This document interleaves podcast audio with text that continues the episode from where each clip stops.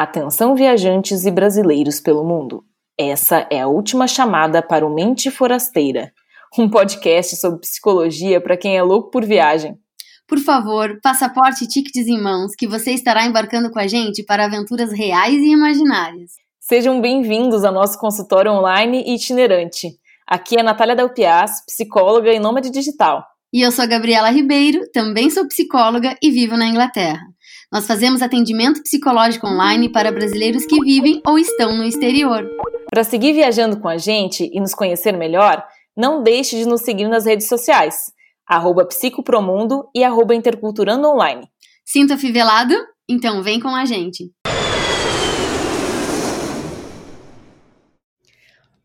Olá, olá a todos os nossos ouvintes queridos! Eu hoje vou apresentar aqui a nossa introdução é, porque a minha colega hoje está num papel especial aqui nesse episódio.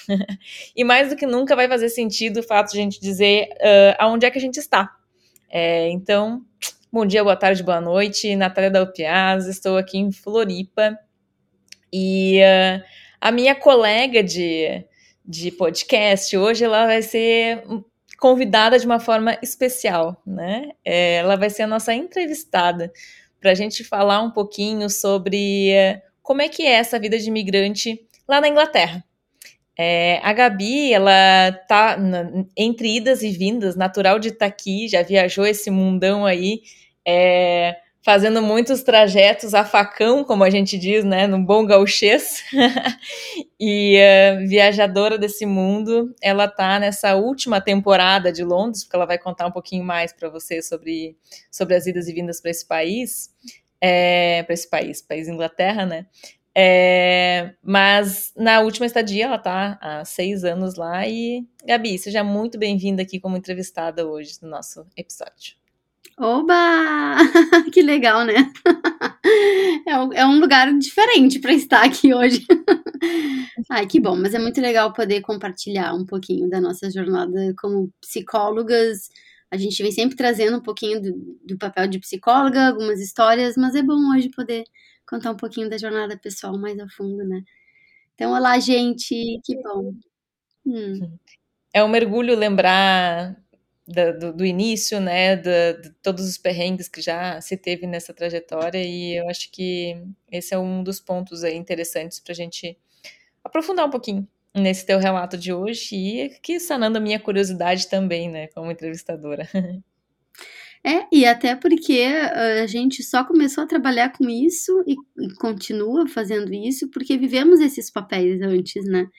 De viver o papel de ser intercambista primeiro, para depois poder, né, trazer a psicologia para isso. Então acho que é bem legal. Vamos mergulhar então. Vamos embora. Não sei para onde é que vai me levar, tá? Mas vamos embora. Vou nadando contigo. Conta aí pra gente, né, dos diferentes hum. momentos de Gabriela, né, da, da, da, talvez menina que tenha chegado aí num primeiro momento e essa perspectiva de intercambista, né, para a visão que tu tem hoje como uma brasileira imigrante que vive é, nessa, hum. nesse país, né? Queria que tu fizesse aí uma, uma referência dessa trajetória. É legal tu pensar assim, porque a, a principal diferença é que na, na primeira foi muito mais um ar de descoberta, né? Porque a primeira vez que eu vim foi a primeira vez que eu saí de verdade, assim, para um lugar de uma língua muito diferente. As primeiras vezes foi Argentina, e que foi muito legal também, mas é, parece que é vizinho de casa, assim, é tudo muito é mais similar, né? Então não teve tanto impacto. Então a primeira vez como, como intercambista teve muito mais descoberta e as dores e os ganhos que vêm com isso, né? Então acho que foi muito mais encantamento, muito mais erros, né? Muito mais é, intenso, eu diria, a primeira vez que eu vim. Né? Eu me lembro o primeiro dia que eu cheguei em Londres, assim, que eu desci na, na, na Piccadilly Circus, e aí eu olhei ao redor e falei, cara, foi uma, uma chuva de estímulos em todos os sentidos, sabe? E quando eu voltei há seis anos atrás, é, foi outro sentimento, assim. Né? Então, foi um sentimento de, tá bom, eu já sei onde eu tô, eu já sei o que é isso daqui, deixa eu me reconstruir. Foi um, acho que a Gabriela imigrante veio com muito mais é tranquilidade do que a Gabriela intercambista, sabe? Uhum. Então, e, e também já trabalhando há muitos anos com isso, né? Ajudando as pessoas a morar fora. Então, a sensação que eu tive quando eu voltei foi: ah, tá bom, agora vamos viver toda aquela cartilha que tu vem trabalhando nos últimos 10 anos, né? Porque fazia 10 anos que eu treinava expatriado, intercambista para ser feliz no exterior, morando no Brasil. Né? E inclusive era, era muito legal porque era a sensação que eu tinha é que eu ia um pouquinho com cada um deles né? E aí, quando eu voltei para Londres seis anos atrás, eu disse: tá bom, como é que se faz mesmo? É, o que, que eu tenho que fazer mesmo? Como é que é o processo de adaptação mesmo? Então, foi uma sensação gostosa disso, sabe? De deixa eu viver, não uma cartilha rígida de forma alguma, mas eu pude tentar na prática, na minha prática de novo, ver como é que a Gabriela, nessa versão, né, migração, podia testar todas aquelas dicas, todas aquelas reflexões que eu ia trazendo para os expatriados. E eu acho que deu certo. Porque nem só de teoria é. vivemos, mas a prática reconstrói a teoria, né? É. É, e a primeira experiência foi de muito erro, assim, no sentido de, por exemplo, é, nas primeiros, no primeiro mês, assim, eu ligava muito para casa, eu ligava muito para minha mãe, eu desabafava muito da, dos desafios que eu estava tendo aqui. E isso quando eu vim em 2004, é. E aí eu me lembro que a minha tia um dia me ligou e falou: Gabi, para, porque a tua mãe fica chorando, ela não sabe o que fazer para te ajudar. Foi o primeiro, foi bem intenso, assim, é, o, o, primeiro mês para mim. E, e aí ali eu saquei, é, então aqui começou a, eu, eu vim para cá para aprender a me virar, né? Então tá, querida, é isso aí, aprender a se virar, não ficar ligando para casa. É aprender a encontrar as próprias respostas e o próprio caminho. Então, é, mais tarde eu me vi dando essa dica para as mães de intercambistas. Né? Então, assim, então por isso que eu digo assim que foi bem mais intenso a primeira a primeira experiência que a segunda. A primeira foi para descobrir no erro e a segunda foi para testar aquilo que eu achava, já sabia que podia dar certo, sabe? Não sei se está muito teórico ou se dá para entender. Não, é, eu fiquei aqui curiosa de, até des, dessas modificações, então, né, que acontece do... Uh, tinha uma ideia, né, de como é que as coisas deveriam ser, é, e vou lá para colocar em prática, uh, mas dessas ideias, o, o porquê de, desse lugar, né, e o que, que foi acontecendo aí que oficializou que essa fosse uma escolha e, uh, e de tu estar tá até hoje aí é, na Inglaterra. Sim. Olha, o principal, quando eu vim para cá, eu estava fazendo mestrado na Suíça, que foi quando eu era eu na época que eu escolhi esse mestrado, eu trabalhava ainda numa empresa no Brasil. E aí eu queria um mestrado na área de intercultura, num lugar onde eu não precisasse sair desse trabalho, né? Onde eu pudesse ir e vir e fazer de alguma maneira à distância ou online e tal. Então eu tava fazendo esse mestrado que era, eu tinha aula de dois em dois meses, eu tinha dez dias de aulas, aí eu voltava para Florianópolis, tinha o resto online e fazia a preparação do, dos artigos, né? Então, para contextualizar, nesse ano de idas e vindas da Europa, Florianópolis, Europa, durante esses dois anos de mestrado, duas coisas aconteceram. Uma, eu encerrei meu ciclo nessa empresa, e foi quando eu tomei a decisão de que eu estava cansadíssima de viajar, porque assim, nessa empresa a gente fazia treinamentos ao redor do Brasil, então eu viajava demais. E eu estava muito cansada e foi quando eu decidi trabalhar online. E foi quando eu pensei, e o marketing digital estava vindo com tudo, isso era 2015. Eu pensei, bom, então eu posso trabalhar de qualquer lugar do mundo. Então eu já, já tinha esse pensamento. E sair dessa empresa que me possibilitaria sair do Brasil. Que quando eu comecei o mestrado não era a minha ideia, né? E reencontrei, na época, um namorado do meu intercâmbio. Então, eu, um ex-namorado, né? Alguém que foi um amor, assim, super intenso, inacabado na época do intercâmbio. E a gente se reencontrou nessa época do mestrado, e meu último ano do mestrado foi indo para a Suíça e vindo para Londres para viver essa relação e ver um dia dar. Então, basicamente, eu voltei por amor. Basicamente, eu voltei para Londres por amor e por isso que Londres, num primeiro momento, foi a minha escolha de voltar. É, mas eu sempre amei.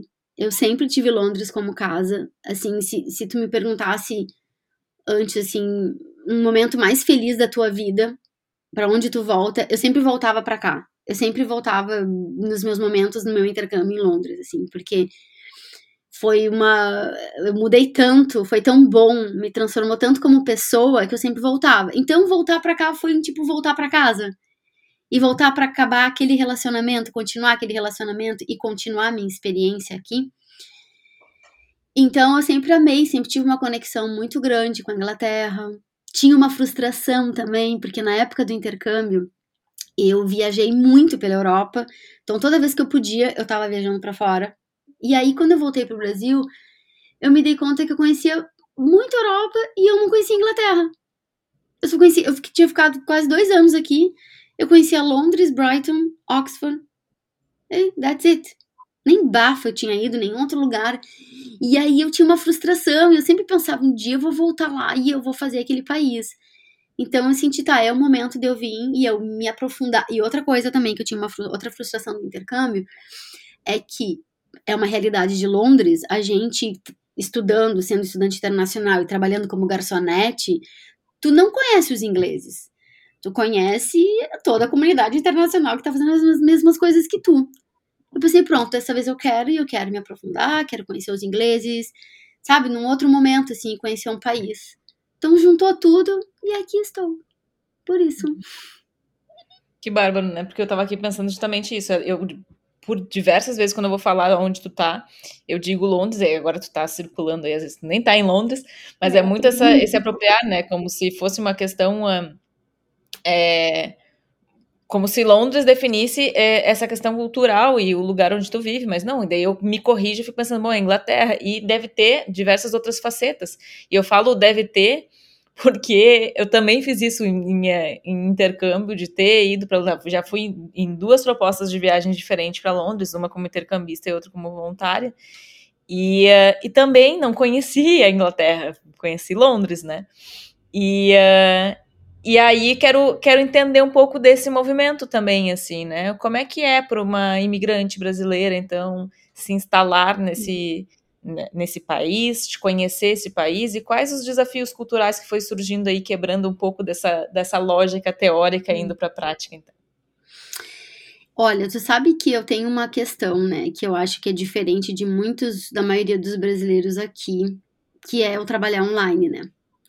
Então, assim, o fato de eu trabalhar online em casa, óbvio, e com o público brasileiro ao redor do mundo, isso já tira muito dos desafios que muitos brasileiros têm, que é se inserir no mercado de trabalho, que é trabalhar numa equipe com ingleses, né, que muitos dos meus clientes têm. Então, tem clientes em Londres, assim, que eu vou vivendo os conflitos interculturais com eles, mas eu não vivo no meu dia a dia mais.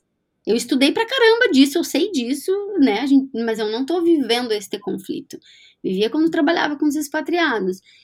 Então, culturalmente, eu, eu, eu, da minha experiência pessoal, assim, eu não tive desafio nenhum, até porque uh, acho que, que, que a cultura, como eu me identifico e um dos atrativos para mim é a cultura daqui, então eu não tive nenhum, assim, Nath, que eu possa dizer, não.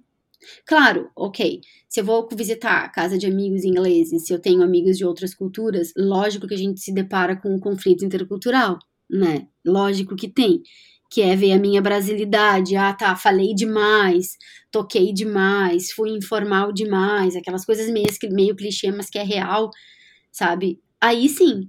Mas não no, no, mercado, não no trabalho, sabe? Algo que vai atrapalhar a minha vida, que vai mexer com a minha autoestima. Não. É muito mais em termos de aprendizagem, sabe? Por exemplo, ambientes que eu vou onde as pessoas estão mais silenciosas, as pessoas são mais quietas, e isso me causa um desconforto. Daí eu entendo isso, e aí, mas eu entendo que é uma diferença cultural.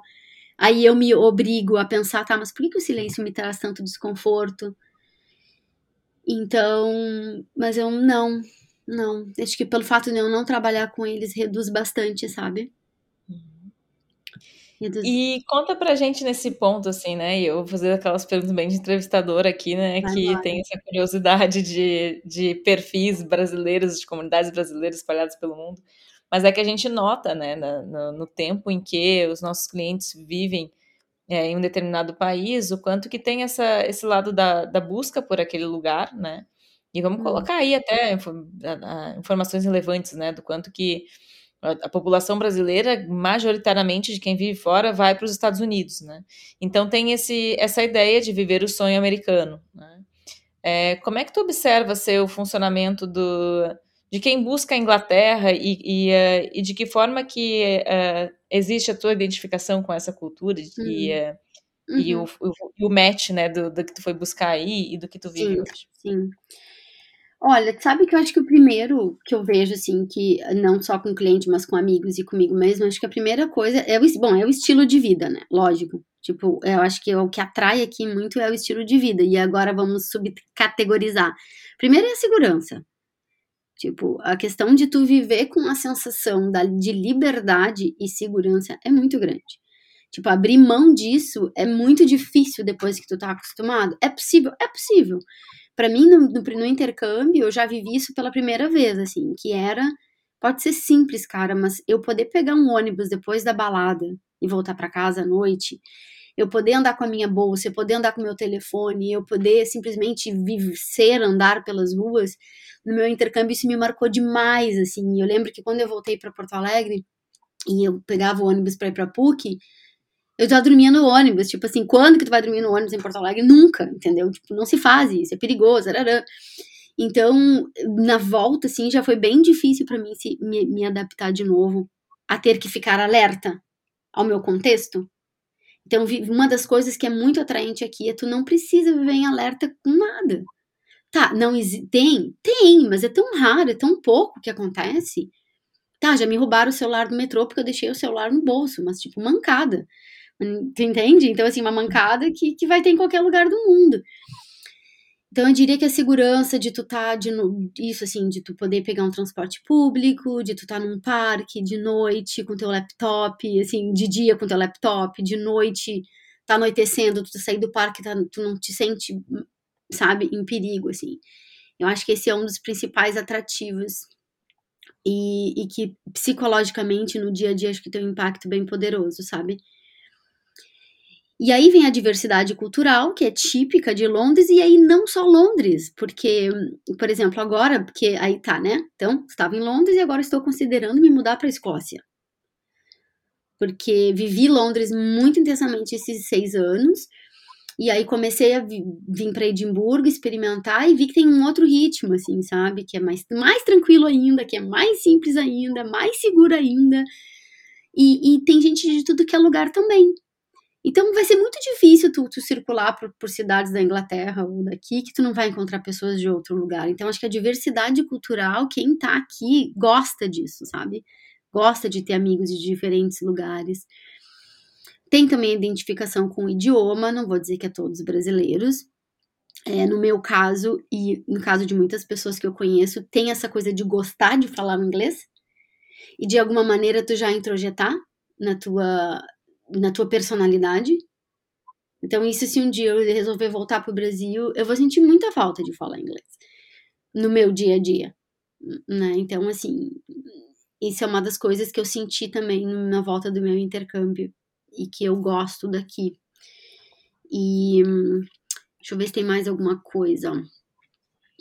É, hum, Bom, uma das coisas que traz é, o poder de compra aqui, né? É uma moeda forte. Então, a Inglaterra, tipo, assim, assim com, com um pouco, não pouco, mas assim, se tu pegar o salário mínimo, tu consegue com o salário mínimo te organizar, se tu se te organizar financeiramente, tu consegue viajar, tu consegue aproveitar, tu consegue ter um poder de compra bom, tu consegue ter uma vida bem decente, sabe? Então, assim, claro que quanto mais, mais dinheiro tu ganhar, então mais possibilidades ainda tu vai ter. De ter uma vida segura, com, com o mínimo das coisas e muito além do mínimo. E de viajar para outros lugares também. Né? É um lugar que possibilita, assim, por um preço muito baixo, tu viajar, sei lá, tu compra por 10 libras uma passagem para outros países e, e, volta, né? Então, é, e é bem localizado nesse sentido. Eu acho que esses são os principais pontos, assim, de todo mundo. Todo mundo não, né, gente? Todo mundo é muita gente, mas assim, de muitas pessoas. E conta pra gente aí a história do clima. Então, eu me lembro que essa era uma das frases que eu mais ouvia quando eu fui pela primeira vez pra Inglaterra e eu não conhecia ainda, e eu dizia, tô indo pra lá. Uhum. E as pessoas dizem, ah, é a cidade cinza, né? É, Uhum.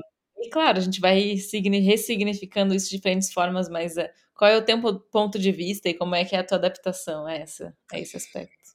Então, também, o teto perguntou das duas Gabrielas. A primeira Gabriela estava tão deslumbrada que amava vento, amava o frio, amava o cinza, amava. Ó, e não vamos romantizar, tá? Porque eu já chorei de raiva em parada de ônibus no meu intercâmbio, porque eu tava, tava tipo assim, era duas da manhã, eu tinha trabalhado pra caramba naquela semana, tipo assim, 70 horas de restaurante em restaurante, e aí duas horas da manhã eu só queria ir pra casa dormir, porque eu ia dormir cinco horas para acordar de novo, e aí o ônibus veio, tipo, not, not in service, sabe? O ônibus não tava funcionando, assim, tava um frio, uma chuva, e eu chorei de raiva naquele dia. Então, não tô romantizando a resposta, mas na época eu achava a coisa mais linda aquele cinza. Achava a coisa mais linda aquele fogo, aquela chuva, sabe? Porque afinal de contas eu tava aqui, eu tava vivendo aquilo. Agora já não penso mais isso. já mudou. Eu gosto do frio, Nath, então eu não sou um bom parâmetro. Porque eu gosto do frio e eu amo inverno. Porque, como gaúcha que somos, a gente aprendeu a viver em ciclos, né? A gente tá de saco cheio do inverno quando vem chega o verão, a gente tá de saco cheio do verão quando vem começa a esfriar, então a gente é meio que acostumada a reclamar e a viver os ciclos das estações, né? Não sei se tu te identifica com isso. Identifico. É, então, tipo. Muda roupeiro, né? As roupas são diferentes, dá aquela mexida. É, e tipo assim, o verão é massa, mas, cara, chega uma hora que tu não aguenta Forno Alegre, entendeu? Tu não aguenta mais passar calor. Aí o inverno te dá um respiro, aí chega uma hora que tu não aguenta mais o inverno. Então, então para mim, eu gosto, então não tem um impacto tão, tão grande em mim quanto os outros brasileiros, mas no segundo ou no terceiro inverno aqui eu percebi que eu tinha que tinha me impactado mais assim. Foi no inverno que não durante o inverno quando a primavera chegou em março que eu percebi a minha mudança de humor assim. E aí eu falei cara me deu um me veio aquela energia assim de sair de alegria de, de, de ficar mais extrovertida. E aí eu olhei para trás assim nos últimos dois meses e eu saquei nossa eu tava diferente Tava bem mais introvertida, tava mais séria. Então, eu acho que hoje eu, eu, eu sinto mais, assim, o inverno aqui, em termos de, de introspecção. Não, não chega a ser uma depressão sazonal, tá? Não, não chega, a, a, no meu caso, assim, não chega a mudar a qualidade dos pensamentos e, e prejudicar minha qualidade de vida. Mas eu percebo que dá uma baixada, assim, no humor, na energia, uma aumentada no guarda-roupa, porque a gente come mais também. Tem seus efeitos. Os tamanhos na quantidade de. de... É, e aí, cara, quando a primavera chega, todo mundo fica louco. Porque tu quer sair, tu quer caminhar, tu quer curtir o sol, sabe? E aí também tem um contraponto que vamos ser justos com, com o Reino Unido, sabe? O verão é muito massa, cara. Anoitece 10 da noite. Então, assim, nos dias que tem sol, e são vários dias com sol, é muito grande, assim, o tempo de. E não é aquele calor infernal. Então, assim, um, dois dias por ano, tu, tu pensa em ter um ar-condicionado. De resto, o ventilador faz a vez, entendeu? Então, então acho que não dá para ser injusto, assim. Mas, ok, sim, faz falta sol. A, a, arquitetura, por exemplo, aqui em Edimburgo é tudo muito. A arquitetura é muito marrom e cinza. Então tu vê ali uma portinha vermelha, tu já sente uma, uma alegria assim, diferente, sabe? Então eu acho que sim, sabe? Tem um impacto, eu acho que para algumas pessoas mais do que outras, para mim nem tanto porque eu gosto. Mas tem um impacto sim, tá? Tem um impacto. Tu fala isso, eu me lembro da, porque quando eu fui pro meu uh, intercâmbio, eu cheguei em final de fevereiro e já tava entrando ali, já tava acabando o alto do, do inverno naquele ano, que também foi um, um ano atípico, assim, porque o verão foi muito quente. Mas então eu peguei mais verão, porque eu fiquei de final de fevereiro a início de agosto. Eu peguei mais verão, mais dias quentes do que uh, o, os dias assim de escurecer às quatro horas da tarde, como a galera fala. Uhum. E aí eu me lembro que eu tinha muito isso que tu falou, né? De eu disse, mas que cadê a galera me assustando que, tipo, ah, tu tá preparada, que vai anoitecer 4 horas da tarde, e eu tava ali naquele verão com o sol ainda às 10 horas da noite, quase, né? É, ninguém me contou essa parte, né? Então eu acho que é legal compartilhar, né? Assim, gente, existe aí o que é característico, e eu acho que é um pouco de cartão postal de Londres, né? Essa uhum. ideia do inverno, né? Até a própria da neve, né? A própria neve tem. E nem sempre neva, né? Não, nunca é. neva. Raro. E quando neva, tem neve em Londres, quando eu fui fazer meu, meu, voluntariado, achei sensacional. É, não, é, mas é bem raro, assim, tipo, neva, por exemplo, esse ano nevou e nevou e derreteu. Eu tô falando de Londres, né? Tô falando de Londres, uhum. acho que o interior tem bem mais, assim, né? Uhum. Então, para Edimburgo, esse inverno, eu tava, assim, um dos meus sonhos é ver Edimburgo branquinha, assim, um sonho de, de anos. E esse ano eu passei o inverno aqui. Tá bom que teve um dia, uma neve, só que assim, cara, três da manhã, quando eu acordei, já tinha derretido, sabe? Então, assim, tinha um frio. No interior já teve mais, assim. É, Mas esse contraponto que... é interessante, porque depois, quando eu fui na minha segunda experiência aí, eu fui bem, no... daí eu peguei só o inverno, eu fui de dezembro a, a fevereiro, mas aí de, de, início de dezembro a final de fevereiro, a meio de fevereiro. Peguei bem os meses que eu não tinha vivido outra vez. Hum. E, e, nossa, daí era é, realmente é outra percepção, aquela luz de geladeira total, né? Não tem como, como dar lagarteado hum. no sol. Não, e aí que tá. Eu acho que eles sabem aproveitar muito bem o verão deles. Esse é um aspecto cultural e de estilo de vida que eu acho muito bacana aqui. Que é o lance de o pessoal vai pro parque, porque tem uma diferença assim dos Estados Unidos, que eles não são tão voltados pro trabalho quanto né, os americanos, assim. Então, os horários de escritório é das nove às cinco. Tá, vai ter gente que trabalha mais e tal. Mas via de regra é das nove às cinco é das nove às seis. Entendeu? Tipo, não, não tem tanto essa coisa do. E outra, se é sexta-feira tem é um dia de sol maravilhoso, as pessoas saem do escritório e vão curtir o dia de sol maravilhoso. Uhum. Então, assim, eu vejo que eles, essa coisa do, do ir pra natureza, de fazer um piquenique, de ir pra, pra, pra rua, e por ter essa questão da segurança, né, de que tu pode curtir os espaços públicos com mais segurança, então eu vejo que sim, o inverno não é fácil, a falta, a falta do sol não é fácil, mas quando a primavera chega e o verão, ela é muito bem aproveitada pelas pessoas nos espaços públicos, e isso eu gosto bastante. Os mercados de rua incríveis. É. Deliciosos. é, mercados de rua. É, então assim, às vezes tu vai comparando, né? A gente sabe que tem coisas boas e coisas desafiantes em todos os lugares, assim, né? Tipo, o sistema de saúde daqui, por exemplo, acho que eu já comentei isso em outros episódios, se a gente comparar com quem tem um acesso ao plano de saúde no Brasil, com o sistema de saúde público daqui, lógico, tu tem o básico aqui, tu vai ser atendido, tu tem tudo, tu, o remédio tu não vai pagar pelos exames, os remédios tu vai pagar só 9 libras pelo remédio, mas nem se compara se tu tem acesso ao plano de saúde no Brasil, é muito melhor. A leitura do médico, a investigação, o acesso às coisas, o acesso aos tratamentos é muito melhor no Brasil. Porque aqui ninguém vai fazer assim, ninguém faz um plano de saúde aqui, já que tu pode contar com o NHS, né, que, que é o sul daqui.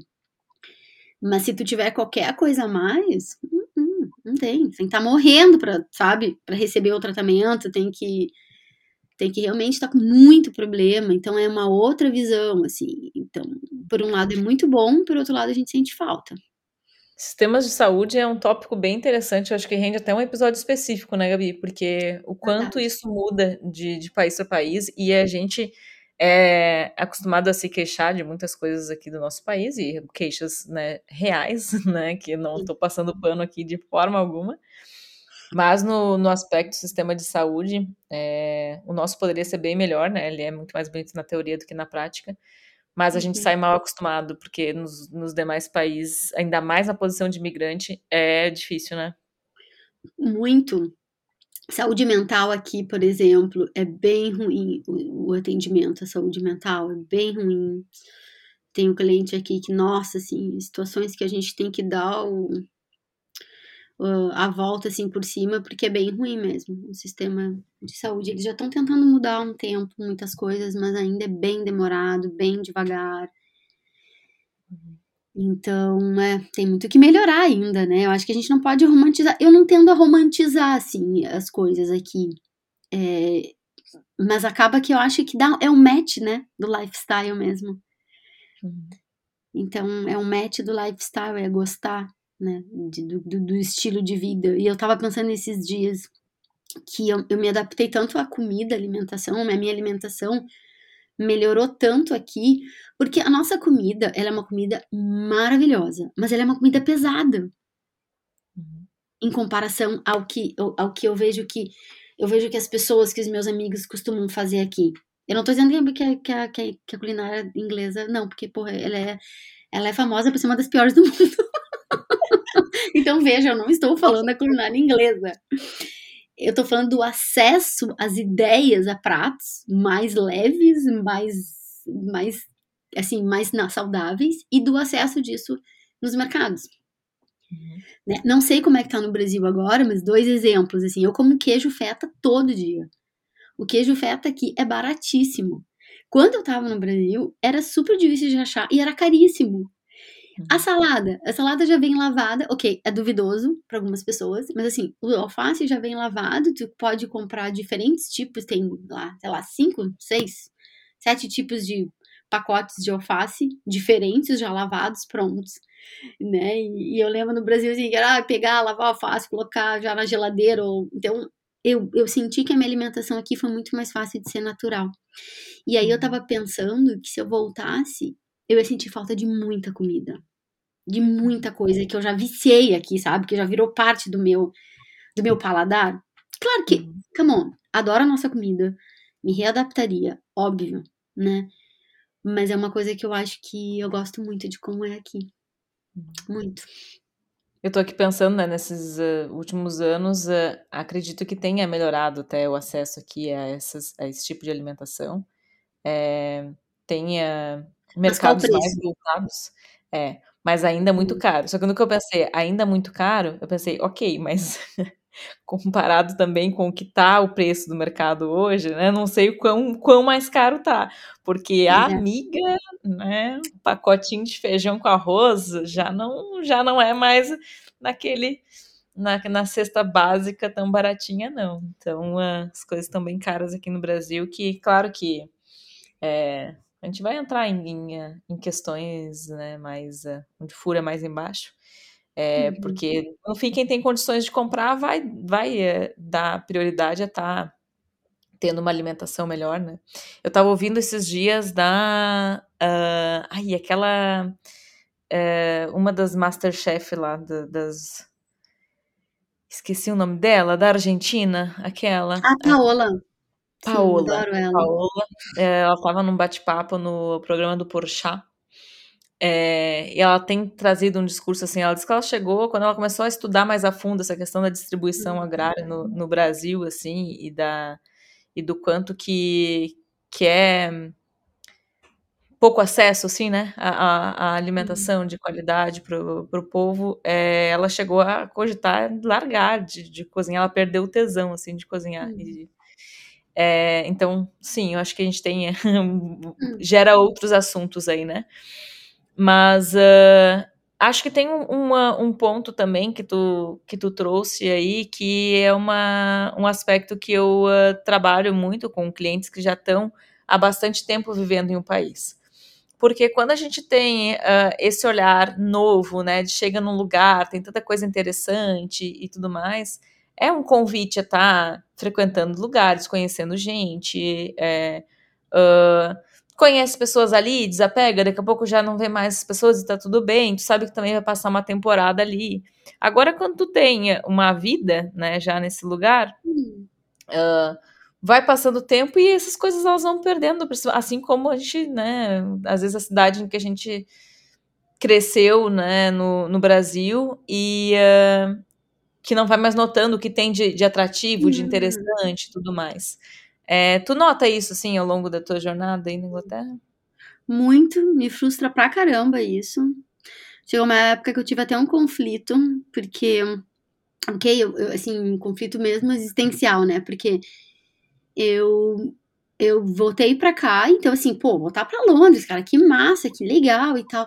Mas eu não sentia aqui, andando nas ruas, lá, né, em Londres, o que eu sentia nos três anos morando em Florianópolis. Tipo assim, o que eu senti de alegria, de felicidade morando em Floripa, eu não tava sentindo aqui. Eu falei, mas como assim? como assim? O que tá acontecendo, né?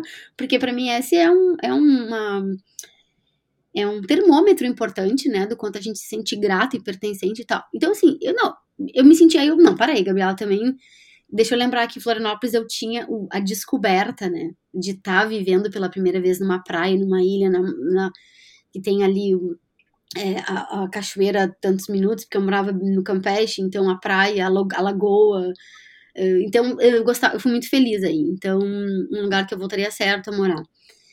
E aí eu percebi que em Londres, eu já, já tinha vivido Londres muito.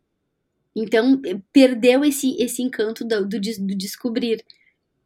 E aí, resgatar um pouco, tá, ok, beleza, então tá, então, ok, não, eh, esse brilho é o brilho da descoberta, é uma outra época, não é mais a minha época na, na natureza, que eu adoro também viver num lugar na natureza, e e aí comecei a olhar para os parques, então. Eu disse, então tá, então agora eu vou descobrir os parques, já que eu tô entendendo que eu sinto muita falta da natureza. E sim, total, perdeu o brilho, esse brilho de, de te relembrar que tu tá em Londres, que tu tá numa cidade, sabe? Sim, com certeza senti isso. Mas, ao mesmo tempo, é uma cidade tão dinâmica, é tanta coisa acontecendo que volta e meia, assim, se tu, porque se tu trabalha de segunda a sexta, tu tá vivendo teu, teu dia a dia, tua rotina, né? E quando tu sai no final de semana e tu vê uma coisa diferente, que é tipo típica de Londres, é quando dá esse clique assim, fala, caraca, só Londres mesmo, sabe? Tipo, nossa, que coisa massa, que legal isso daqui. Seja um restaurante, um festival, uma parada que é típico daqui, né? Então é quando, é quando eu sinto isso, sabe? Tipo, que massa, isso é Londres. Mas de resto, foi perdendo total, assim. Total. Porque fica casa, né? Fica conhecido. Uhum. Vai, eu direto escuto do, de alguns clientes, também deve escutar, né? Mas assim, aquela coisa, a fadiga com batendo, sabe? Porque é sempre as mesmas coisas, as mesmas pessoas, não tem mais onde. Assim, gente, daí vem coisa. tu, tu mora numa cidade, né? Onde é, tem novidade. Lembra quando tu chegou aí, né? O, o, quanto que tinha o que explorar. Então, a gente se acomoda muito fácil, né? É. E eu noto muito isso no chegar mesmo no Brasil. Por mais que seja uma cidade diferente eu tenho menos é, curiosidade exploratória no Brasil, porque eu fico com essa coisa de aparecer, ah, tô aqui, já, já, já moro aqui tem uhum. tempo, né? Uhum. É, e, e quando eu tô para algum lugar fora, que eu sei que eu vou ficar período X, eu fico naquela até uma cobrança assim que eu tenho que cuidar para não ser tóxica, né? De uhum. não, tenho que fazer, tenho que conhecer, tem, já que eu tô aqui, tem que explorar, né? Não vou ficar aqui para sempre. Hum. Então, é curioso como a gente vai perdendo, né, isso quando a gente tá num lugar só. Vai. Vai, mas eu sempre busquei, assim, tipo, óbvio, não todos necessariamente 100% dos finais de semana, mas a maioria deles eu sempre, sempre me, me puxei, assim, a explorar a cidade, assim. Tanto que, quando eu decidi dar essa esticada aqui na Escócia, é, eu pensei, tá bom, eu vivi muito já. Claro que é, é endless, Londres tem sempre coisas para fazer, realmente é interminável, inesgotável. Mas eu tive essa sensação do tipo, tá, legal, mas tem, tem algo mais aí, sabe? Tem outros lugares também para conhecer. E foi quando eu, não, ok, bora para Edimburgo. Mas confesso que depois de cinco meses de Edimburgo, eu me peguei nesse lance aí também. Eu falei, ai, gente, tá, mas agora já conheço tudo aqui. Cadê o. Mas é o brilho que a gente tem do, da, gente ser exploradora, né, amiga? Esse é o problema, é o bichinho inquieto que é viciado na parada da descoberta, entendeu? Aí eu pensei, não, te acalma, agora já é casa. É, tem, tem várias cidades ao redor aqui, tem, é um país que tem muita coisa ainda para conhecer. E, mas eu fiquei com uma decepção assim do, ah, não tem mais o brilho, sabe? Tipo, que teve naqueles primeiros cinco meses. Então eu acho que isso é muito natural, mas eu me forço, como tu, a continuar buscando, olhando se tem exposição, tipo, o que que tá rolando, se tem uma cidade que eu possa passar o dia perto ou não, se tem um café diferente, sabe? Então eu, eu procuro manter essa chama viva, assim, mas eu acho que é super natural que vai diminuindo, né? E deixa eu te perguntar, a gente estava falando ali um pouco sobre a questão de saúde, né? E hum. eu fiquei pensando quanto que muito do que a gente se apropria quando a gente vive né, em algum lugar, principalmente no nosso país de origem, né, onde a gente paga os, os impostos, e se vê uh, nesse, nesse direito, né, no direito de acesso à saúde, educação e todas essas, essas coisas que fazem jus ao imposto que a gente está pagando também. É, uhum. E é claro que a vida de imigrante ela vai trazer impactos em relação a isso, porque é um povo que está indo, na grande maioria, é, oferecer mão de obra para esses países e, uh, e tenha suas diferenças na forma como é visto por esse Estado, né? É, de alguma forma, isso trouxe ali, né, o quanto que o fato de não ter, ter entrado no mercado de trabalho propriamente aí é, trouxe mais comodidade nesse, nesse processo, mas uh, até dando voz a outros imigrantes, assim, né? Tu acha que, que a Inglaterra é, ela é uma, um país que assiste ao imigrante ou tem uhum. déficits aí? Eu acho que déficit sempre tem, tá? Mas eu, eu, eu, acho que sim, acho que assiste. E eu observei uma, observei uma mudança muito grande da minha primeira experiência para cá, quando eu retornei em relação aos brasileiros, é que o brasileiro, ele é hard worker, ele trabalha pra caramba, ele não tem medo de trabalhar e quando ele trabalha, ele trabalha bem, né? Nessa questão da mão de obra. Né? Então, assim, a gente tende a ser muito dedicado nas coisas que a gente faz e principalmente quando a gente chega aqui nessa, nessa posição tão vulnerável, precisando daquele dinheiro, né? Tipo assim, o cara, o migrante chega aqui, ele tem que pagar aluguel, ele tem que comprar a comida dele, então, assim, ele valoriza aquele, aquele trabalho que ele pega e ele faz muito bem feito, assim melhor que muitas outras culturas pelo, pelo standard mesmo, né? Pelo padrão que a gente faz. E aí, só que quando eu cheguei aqui em 2006, é, o brasileiro era muito valorizado. E mesmo que o brasileiro não tivesse documento, tá? Ele era contratado, porque ele entregava. Só que o que aconteceu? É, teve entrada de outros países na comunidade europeia, né, uns anos atrás, né? O leste europeu entrou então, tipo, Polônia, enfim, vários outros países vieram para cá. E aí, essas pessoas começaram até, inclusive, desbancar assim, os brasileiros, denunciar, boicotar. Porque aí, então, eram pessoas que podiam vir, vir né, e, e, e querer aquele lugar que os brasileiros ocupavam muito, assim. Então, teve uma mudança muito grande, sabe? Até nos ônibus, eu me lembro, assim, nos lugares públicos, o, o sotaque que eu costumava escutar dos, nos restaurantes, no, no, no, transporte, era um. Em 2016, quando eu voltei, era outro. Tipo, idiomas que eu nunca tinha escutado falar. Então eu percebi que o país mudou nesse sentido, sabe? Ficou um pouco mais difícil para os brasileiros depois disso. Mas eu acredito que sim, porque todo mundo tem acesso à, à, à, saúde aqui. Né? Então, assim, todo mundo vai ter acesso se tu chegar e tu dar o teu passaporte num, num GP, que é o. Ai, como é que é o centro de saúde? Como tem no SUS? O clínico geral, né? É, o clínico geral, é. Então, tipo, quando Ou tu médico chega no de família, muitas vezes se compara também a, a, ao médico de família. É, é. Clínica, clínica geral, assim, que cada bairro vai ter. Então, assim, se tu chega aqui, tu, se tu chega com teu passaporte, não importa o passaporte que tu tem, não importa que tipo de, de imigrante tu é, ninguém vai olhar, ele vai pegar, tu vai ser cadastrado e tu vai receber o atendimento, entendeu? Então, eu vejo que se a pessoa tem condições de trabalhar onde quer que for e ela pagar os, os, os, os impostos dela, ela vai ter acesso a tudo que é básico. Dizer que é igual, é, não é, né? Eu, te, eu, eu, tenho amigos que, quando pegaram o passaporte britânico, entenderam algumas coisas com, com um atendimento um pouco diferenciado né, de se perceberam sendo tratados diferente no momento que eles davam passaporte brasileiro com visto e no momento que eles davam passaporte britânico, sabe? Mas de qualquer maneira, é, aquilo que eu disse no começo, o básico para uma vida decente, sim, todo imigrante recebe. O imigrante vai abrir uma conta no banco, vai ter acesso à saúde, vai ter acesso à educação.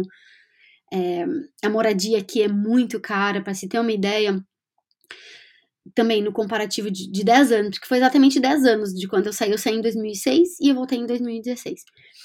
E o salário mínimo era basicamente o mesmo de 10 anos, mas a moradia praticamente dobrou. Então o custo de vida aumentou muito, assim. Então pro, aquele sonho de vir para Londres, fazer dinheiro, mandar dinheiro pro Brasil e construir no Brasil e fazer. Acabou. Acabou. Tu vem pra cá pra te manter e pra ter uma vida decente. Não mais pra. Tu entende? Uh, então, muita coisa foi mudando, assim, para o migrante. Mas eu vejo que o acesso ao básico, Nath, é bem. É bem injusto, sabe? Se tu tá e... com documento, né? Se tu tem documento, se tu tem. Bom, obviamente, né? Mas. E, e na, como pertencente à comunidade brasileira daí, né? Como é que tu sente? Como tu sente mesmo, né? Então, ah. como, como parte dela, como é que ela funciona? Ah, eu adoro a comunidade brasileira. Foi tão legal. Esse, esse, eu, na semana passada eu fui no dentista e aí, quando eu tava entrando no dentista, ela tava fazendo uma cliente minha, a gente nunca se tinha se visto. A gente se viu, as duas deu um grito. aqui? E ela, eu achei Caramba. que tu fosse mais alto. Eu também achei que tu fosse mais alto, duas baixinhas. Foi tão engraçado.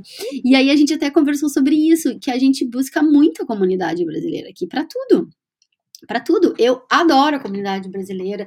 No meu primeiro ano, eu não busquei tanto, porque eu queria viver o lance da intercultura, eu queria, como eu disse, me aprofundar mais com amigos de outros lugares e, e com essa sede de viver os, os encontros interculturais. Então eu diria que o primeiro ano e meio eu optei assim por não por não entrar tanto a fundo para eu viver outras coisas. Mas aos poucos, mas eu adoro e a gente precisa e é muito importante. Então eu vejo que é bem forte a comunidade aqui. É, é uma comunidade que se apoia, a gente, sabe, tem muitas, muitas organizações, tem muitas contas no Instagram, né? Tem muitos profissionais bons, assim, tu encontra profissionais de todos os, os, os tipos, assim. Tem uma revista chamada Leros, que tu quiser, se tu quiser um advogado, se tu quiser um dentista, né? A gente vai lá e vê qual é a referência e, e se é, referencia muito uns para os outros. Os grupos no Facebook, né, que tu acompanha bastante da Austrália, então, assim, as pessoas se ajudam muito. Óbvio, vai, tem conflito, tem, tem gente que não é bacana, tem gente que, né, que tem um comportamento que não é legal. Isso tem em qualquer lugar do mundo. Então, assim, é, uma vez, quando eu cheguei aqui, uma pessoa me disse: Ah, só fica longe da, da comunidade brasileira que, que assim, ó, não, não, não vale. Eu falei: Não, eu não vou pegar isso pra mim, né? Óbvio que essa pessoa teve uma experiência ruim, como muitas outras. Mas é muito forte. É muito forte e eu vejo que é uma comunidade que se apoia, assim, é, em termos de, assim, de alguém que está vendendo pão de queijo, alguém que está vendendo comida, que está vendendo um serviço, a gente como psicóloga, sabe? É bem. É incrível, na verdade, né? Do, é incrível da gente ver, assim, do quanto a gente realmente consegue se apoiar mesmo, estando em qualquer lugar do mundo? Então. E é um, é um time forte, né? Porque tem brasileirado em todo cantinho por aí. Né? É, e a minha, assim, a minha filosofia, e é uma coisa que eu sempre trago também para as pessoas, é o equilíbrio. Para mim é importante meio a meio. Para mim é muito importante ter a comunidade brasileira como referência, colaborar na comunidade brasileira, que nem eu falei no último episódio, né? Para mim, quando começou a pandemia, eu quis olhar o que está acontecendo com essas pessoas que estão aqui, o que, que essas pessoas que estão aqui precisam, né? Como é que eu posso ajudar essas pessoas? Atendi pessoas gratuitamente, doei em dinheiro e, enfim, ajuda para muito brasileiro. Então, mas também, peraí, quem são os ingleses? Quem são essa outra comunidade internacional? Quem são esses outros imigrantes que também estão aqui de outros lugares do mundo vivendo os mesmos dilemas que a gente, né? Então, para mim, sempre foi o, meio a meio, assim, importante. E quanta quanta gente de tanto lugar que existe nesse lugar, nessa, nessa Londres, né? Eu vou referenciar Londres mesmo. É. Porque é, não é aquela coisa de tu olhar para a pessoa na rua e dizer, ah, esse aqui é londrino, né? Hum. É tanta gente de tantos lugares do mundo nessa cidade, né? Eu acho incrível essa miscigenação. Mas é tão legal quando a gente se reconhece, né? Sábado passado eu fui num bar brasileiro aqui, e aí se chama Boteco do Brasil. E aí eu, eu tava tocando uma música lá, daí veio o garçom. E a pessoa que tava comigo falou assim, e aí eu falei inglês com o cara. E aí a pessoa que tava comigo falou assim, mas tu vai falar português? Com ele? Eu falei, mas ele não é brasileiro. Ele, como que tu sabe? Eu falei, cara, eu sei, não é. Daí eu falei, quer ver? De onde é que tu vai? Ele era do Equador. Eu falei, não é, a gente se cheira, a gente se sente, sabe? Não é assim. Então. E é muito bom. Reconhece pelo garrão, é, né? É muito bom quando a gente se reconhece, né? É muito bom. Uhum. Então eu acho que é bem forte, assim. E do quanto a gente precisa. Quando a gente precisa das referências, né? Tipo, aqui, uma das minhas maiores decepções em Edimburgo foi não achar mercadinho brasileiro. Tipo, como assim? Aí essa semana mesmo eu fiz uma compra, vai chegar semana que vem uma leva de coisa brasileira, goiabada, batata palha, erva, uh, que mais estava requeijão, é... ai bananada, só tapioca, polvilho, bolo de fubá.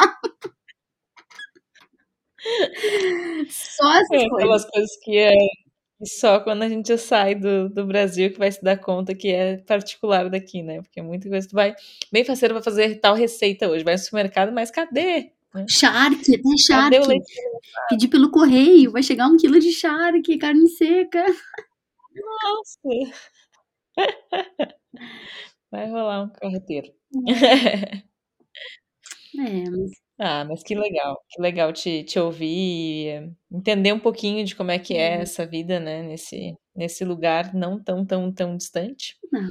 É, mas que, que tem aí também as suas particularidades, né, e é, seus limites também, né, não é um, um país tão acessível para o brasileiro viver, não só em questões financeiras, mas também pelas questões de visto, né, não, não funciona da mesma forma que que outros países da Europa, da, até mesmo da União Europeia, né? Uhum. E, uh, enfim, queria que tu deixasse uma, deixasse, não tô até com menos palavras, é, deixasse uma mensagem aí, tanto para outros brasileiros que ou nos ouvirem aqui, que vivem aí também, é, quanto para quem em algum momento sonha ou deseja, né, ter esse, essa escolha de, de lugar Uhum. para viver. Olha, eu acho que de qualquer lugar do mundo, assim, é o quão disposto a pessoa tá para lidar com as ganhas, com os ganhos e as perdas que tem de se estar aqui. Né? Então, assim, Inglaterra tem ganhos? Tem ganhos, muitos ganhos, que eu, foi o que eu acabei de falar. Segurança, poder de compra, diversidade. É, mas tem muita perda também. Porque a gente perde, sim, essa questão da essa questão de estar longe da família, ela é muito intensa. É, a perda, até tu construir de novo a tua, a tua rede de apoio, e é uma rede de apoio que muda constantemente, como a gente sabe, né? Então, essa solidão que dá de estar longe, assim, e entre outras coisas que para cada um é diferente, tem que ter muita, acho que muito, muita força emocional, sabe, para lidar com isso constantemente, assim. Então, acho que as pessoas têm que se perguntarem se elas estão dispostas a isso. E entenderem que a, essa força também vai vir dessa vontade de entender que a gente tem que estar o tempo inteiro construindo, sabe, a felicidade aqui. O tempo inteiro. O tempo inteiro ressignificando, o tempo inteiro buscando, o tempo inteiro atentos, não entrando no, auto, no piloto automático, sabe? Que nem eu, eu falei, tipo, tá, eu tô, não tô tão feliz aqui, tá? Por quê? Por que eu não tô me sentindo grata? Então, o que que tá faltando? O que que eu preciso colocar na minha rotina? e entender que eu acho que só pode encontrar isso se tu te abrir para um pouquinho dos dois mundos, sabe? Continuar conectado com os brasileiros, mas te abrir para o que a cidade tem a oferecer aqui, para que, que outras pessoas têm para te mostrar. Então é muita disponibilidade, sabe, Nath? Eu acho que as pessoas têm que ter, assim, para fazer diferente, para lidar com as perdas, para valorizarem os ganhos e não deixarem de viver, gente. Eu acho assim, ó, quem tem vontade, tenta. Tenta, sabe? Vem, vem ver como é. Vem ver como é. Eu não sei o que, que representa para cada um, o que, que é preciso deixar para trás para vir, né? Porque as perdas têm a ver com o que a gente deixa para trás também, né? Mas assim, não deixa de tentar. O mundo é muito grande, tem muitas outras formas de viver. Conheço gente que veio pra cá, não gostou, voltou, tá tudo bem, mas tu tentou, sabe? Se o teu chamado é Inglaterra, beleza, se é Portugal, se é Austrália, mas vai, tenta, se permitam viver isso. né? Entendendo que, que vai ter, sim, o desafio, mas vai ter muita coisa boa se tu conseguir valorizar e buscar, sabe? Então, mas vão, gente, vão ou venham, né? Não deixem de viver isso. E também não deixem de desistir se acharem que tiverem que desistir, que se não é para vocês. Tá tudo bem também voltar para casa, é muito bom. A gente tem um país muito legal. Tem muito desafiante, mas tem muita coisa boa acontecendo aí também. Que não acontece aqui, né? Tem que ter sentido, né? Tem que ter identificação e sentido, porque passa por uh, diversos estágios, né? Para poder ter o, o, muitas vezes o direito, né? De estar tá num lugar. Uhum. E, uh, e não adianta ficar dando um murro em ponta de faca por, por zero motivos.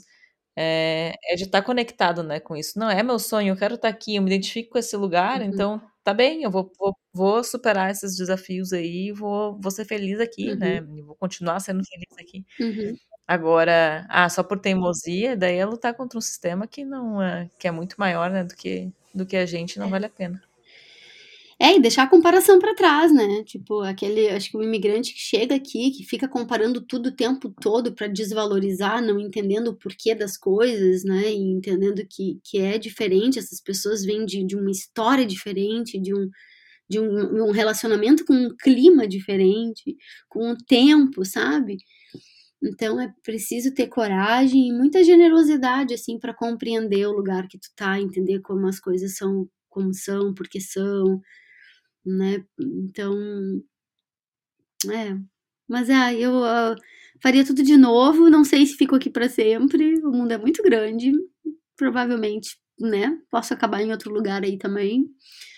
É, nunca diga nunca voltar pro Brasil, né? Eu acho que eu sou muito aberta, assim, mas acho que a gente, a gente tem que se propor a viver as coisas dos nossos chamados, sabe?